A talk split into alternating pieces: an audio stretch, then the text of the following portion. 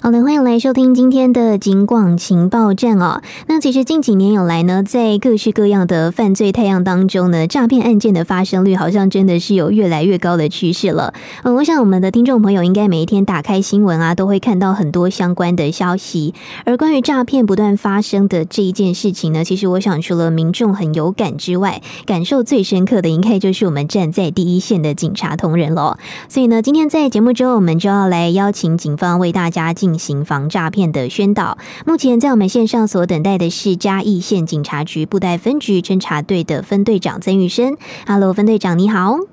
哎，主持人好，大家好。是分队长，感谢你今天上线哦。哎，那首先呢，想要先询问一下分队长，就是在近期来说，有没有一些比较新形态的诈骗手法，是您今天想要来跟听众朋友做一下分享的呢？像近期我们分局有接到的话是还蛮多，他诈骗手法就是比如说我们民众如果在那个那个比如说像脸书的网站还是有什么去张贴一些贩售物品讯息，那诈骗集团他会假借是买家，然后趁机去跟我们民众去去想要比如说想要去接触，然后之后他会假借说哎他付款他没办法付款，然后去传一个简讯，一个网址给那个。那原本的卖家这样子，然后让卖家去点去输入一些资料，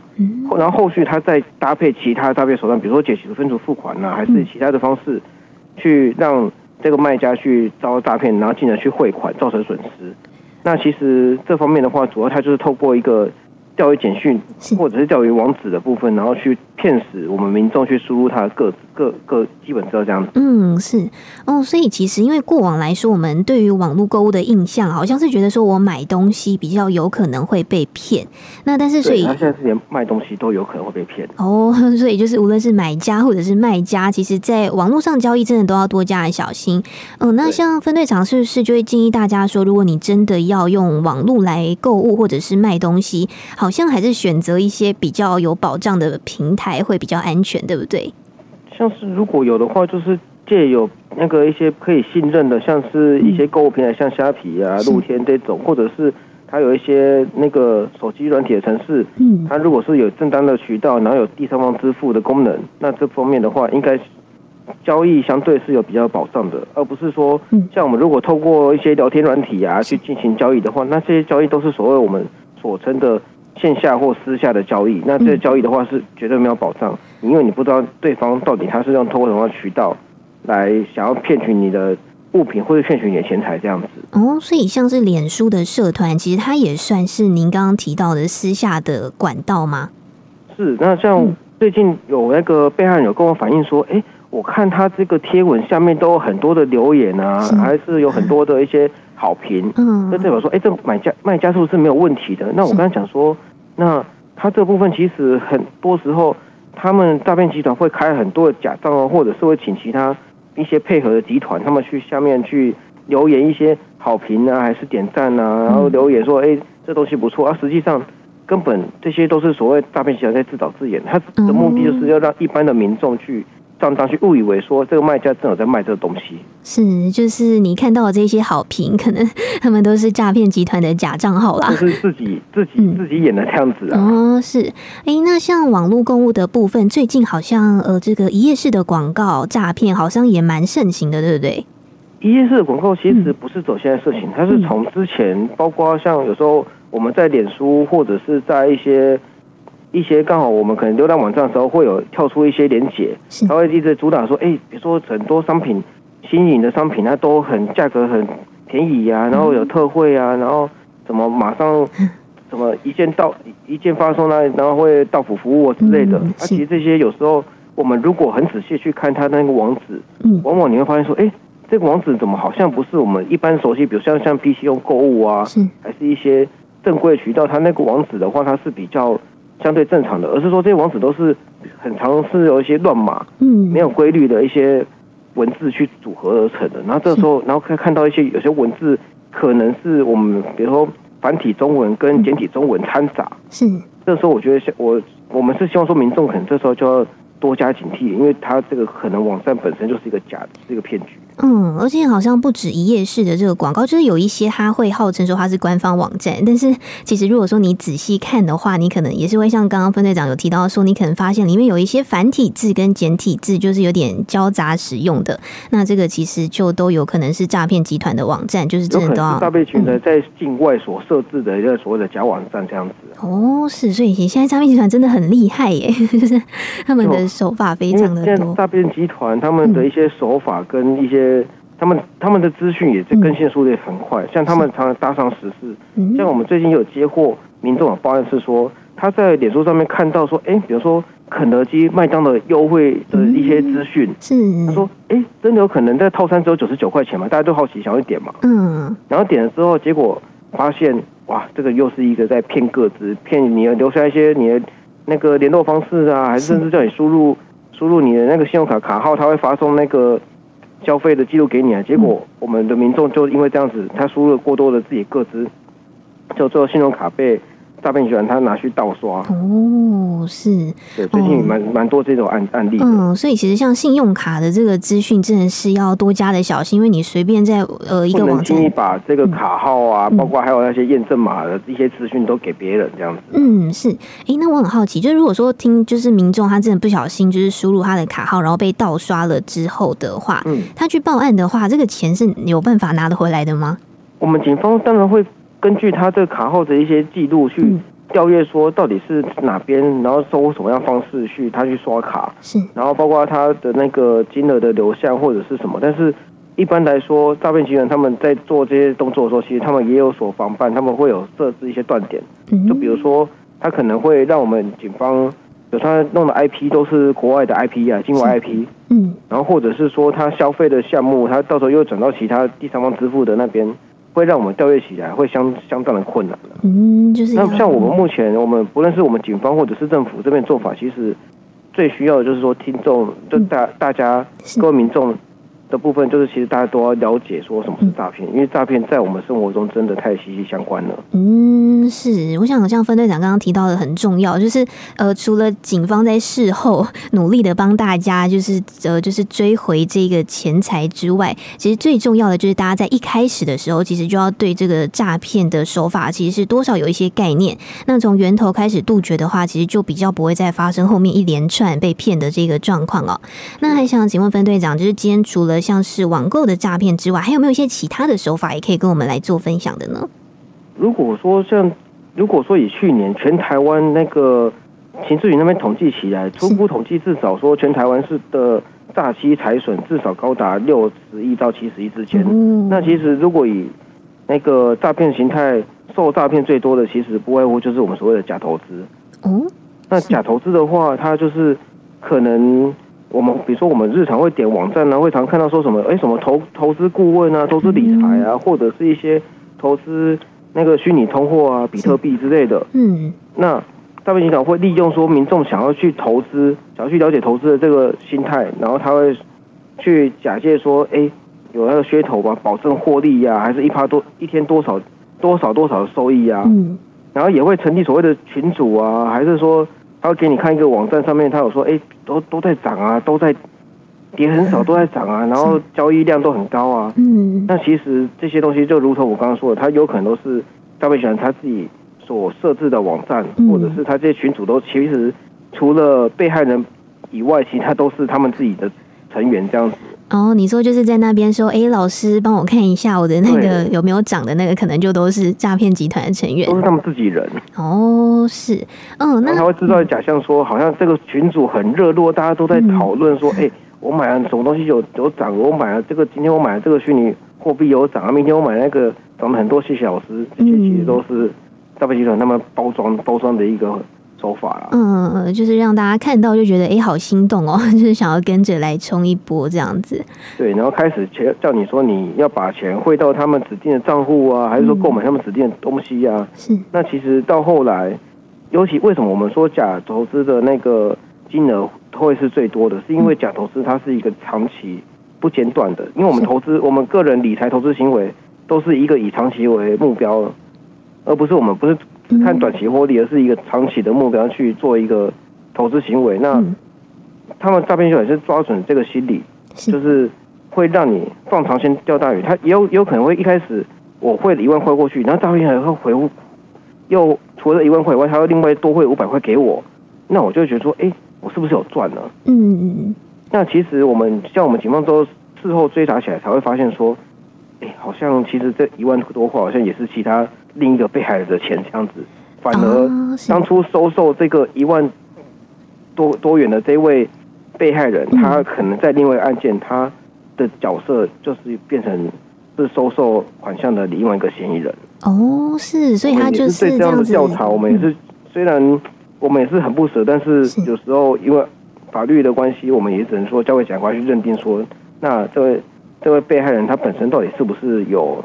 犯罪的行为这样子，嗯，是。哇，所以其实他就是用个交叉的方式嘛，就是让这些被害人彼此可能就是去拿了各自就是汇进来的钱嘛。那其实呃，最后其实当你想要领那个钱出来的时候，他是不是就会开始找借口，就是开始拖延，或者是就直接最后如果我想要大笔的，就可能发被害人最后一，我们都会说他会去醒来，醒来就是他可能发现说这个诈骗有问题，还是说旁边有人把他点醒了，那点醒之后。那他可能想说，把这些先前投资的那些金额，即便少一点没关系，但是也想要把它拿回来。但是诈骗人又跟他讲说，哎，你这个东西。可能不符合哦，我没办法提现，那你还要再缴交多少少保证金，你可以做提现动作。嗯，那这时候其实很多人在这时候醒悟，那他就赶快过来报案这样子。嗯，就是要等到最后的一刻，才会突然猛然发现说，哎，原来自己是不小心掉进了诈骗集团的陷阱哦。嗯、对，那这种假投资的诈骗金呢，往往都是超过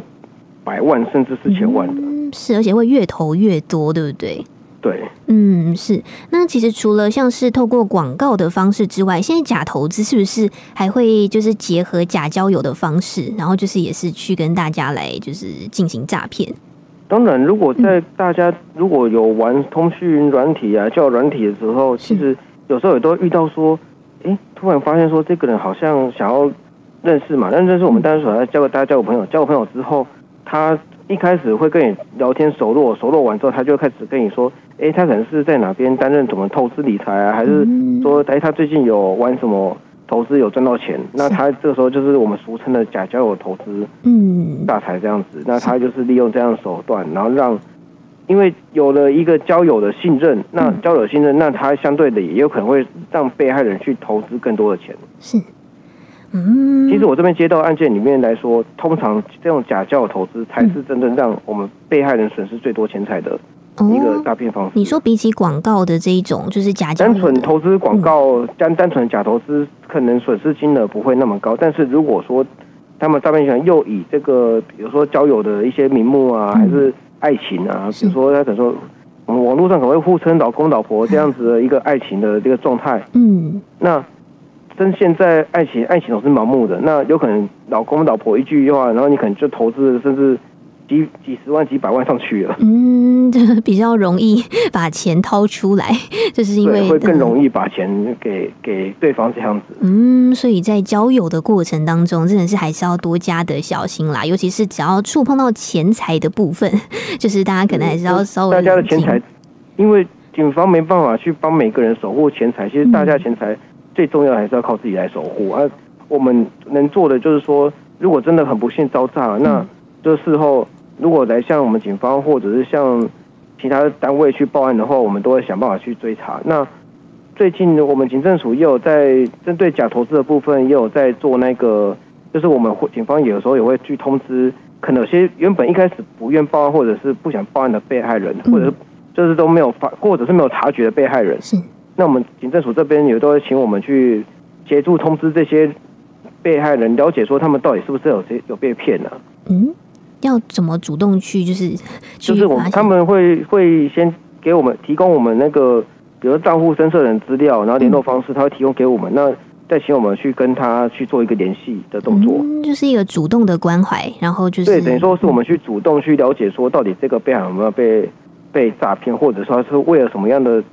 什么样的。那个状态，然后去汇合这笔款项这样子。嗯，是，所以其实现在警方的角色也逐渐的，就是在诈骗工作这个部分，就是也逐渐变得是更加主动的去出击，就是呃不用再等到被害人真的本身已经受骗，然后去报案，我们才去受理。基本上，其实现在警方呢也都是会主动的去关心，然后尽可能的去主动会去关怀。那我们如果说真的有些民众接到我们这个电话的话，人家不要怀疑我们不是诈骗集团，哦、我们是真的想关怀大家这样子。哦，是对耶。其实现在有些民众也是警觉心蛮强的哦，就是可能接到有些民众可能接到我们电话，还会误以为说我们是不是诈骗集团。那其实这个电话是真的有这种这种电话，要然后就是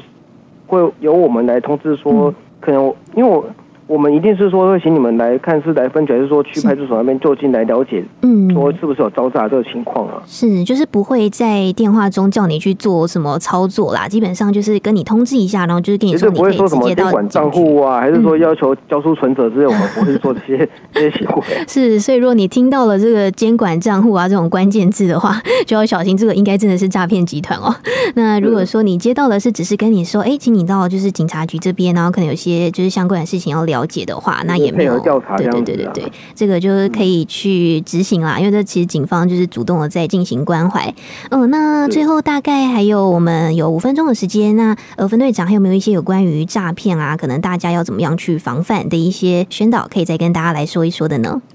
那如果说防范的话，简单来说就是第一个，我们来手机来电的话，如果有看到。疑似篡改的号码，比如说有加号啊，还是说不是我们台湾地区的，比如说六零呢，还是什么八八六多八八六啊，八八六多少这种，都是有可能是国际篡改的号码。是，那这种号码通常都是诈骗集团他们利用篡改门号或者是其他方式来随机去拨打，去看民众会不会接听呢，还是说看民众他接听起来反应是怎样子？嗯，是。然后有时候他也会突然，像我们那里常常会接到一些莫名其妙的人。不认识的人去加我们的好友，那这个时候，如果说这个人看起来就我们就明显就不认识，那这个时候我们就要多加小心，这个人可能也是诈骗集团以假账号的方式在随机跟跟那个跟民众来来做一个。就随机看有没有机会来做点诈骗动作，啊。总之就是不熟的电话或者是人的讯息的话，就是还是要提高警觉啦，不要就直接的就跟对方有太密切的。再来就是说，如果说是接到亲友来电说要一开口就来借钱的话，嗯，那我们也要去想说，哎，我们是不是也要去做一个查证动作？嗯，是。对，那其实大部分往往大家都有时候遇到亲朋好友借钱啊，或者是有些比如说常会接到说，哎，怎么？儿子被绑架啊，还是什么儿子被人家绑架里面打之类的？那其实最重要就是我们要去查证，说是不是有真的有这件事情。嗯，就是还是要先冷静下来，因为有时候大家都会太紧张，所以就会照着对方的话去做。嗯，那有时候会失去理智，就很容易就误上了对方的当，误了他的圈套，这样子。是，所以真的还是要多加的小心。那最后就是我们的分队长还有什么要再来跟大家最后再做提醒的吗？那我们现在就是有防止所谓的防诈口诀，那就是一听二挂三查证，就是像刚刚说的，我们就是要听清楚他到底对方是说了什么东西，然后把内容记下来，挂断之后，我们要一定要去查证，那一定要保持冷静，不要让歹徒去控控住控住，哎、欸，操控你的情绪这样子啊。嗯。那如果说有遇到什么问题，都欢迎各位民众可以来警察机关，或者是拨打一六五专线去去。确认说这个到底是不是诈骗这样子？嗯，就是除了拨一六五之外，就是也可以直接亲自到派出所去问这样子。对，也可以亲自来派出所，等于做一个咨询的动作啊。如果真的很不幸有已经有被诈骗的话，那。嗯我们警方也会依规定来受理，这样子是，就是只要你有就是相关的需要协助的部分，其实都是可以勇敢的呃去向警方来求助。我想警方在防诈骗这个部分真的是会非常热心的去帮助大家。那也希望大家就是可以培养一下识诈的观念。好的，那就感谢我们的布袋分局侦查队的郑玉生分队长今天上线来跟我们进行这些精彩的宣导哦，辛苦分队长了，谢谢你，拜拜。好，谢谢主任，好，谢谢大家。拜拜。